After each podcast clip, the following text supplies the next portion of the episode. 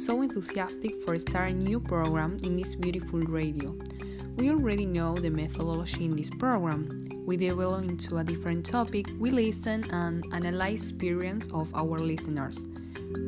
We tell our own experience. Today, we're going to talk about a big problem to the society, not only in this country, Argentina, also around the world, it's concern for everyone.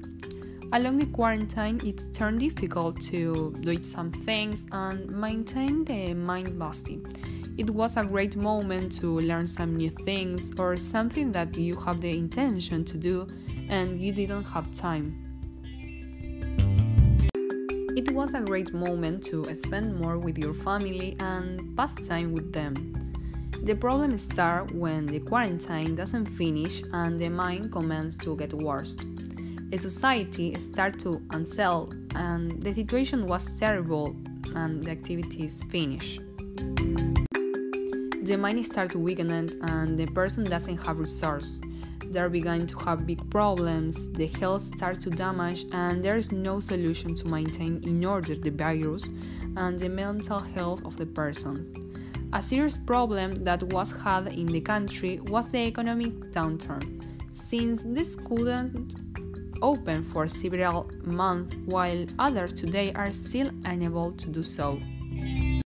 Many businesses were merged and ceased to exist since they couldn't endure without economic impact to maintain their premise and employees.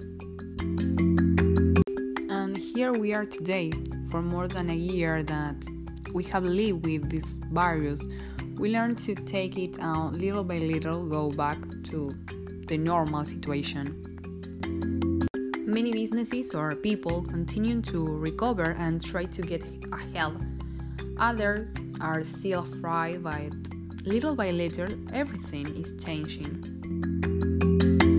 Grateful to do another program and to be able to share not only your experience. See you on the next podcast of A Break for Me. Thanks.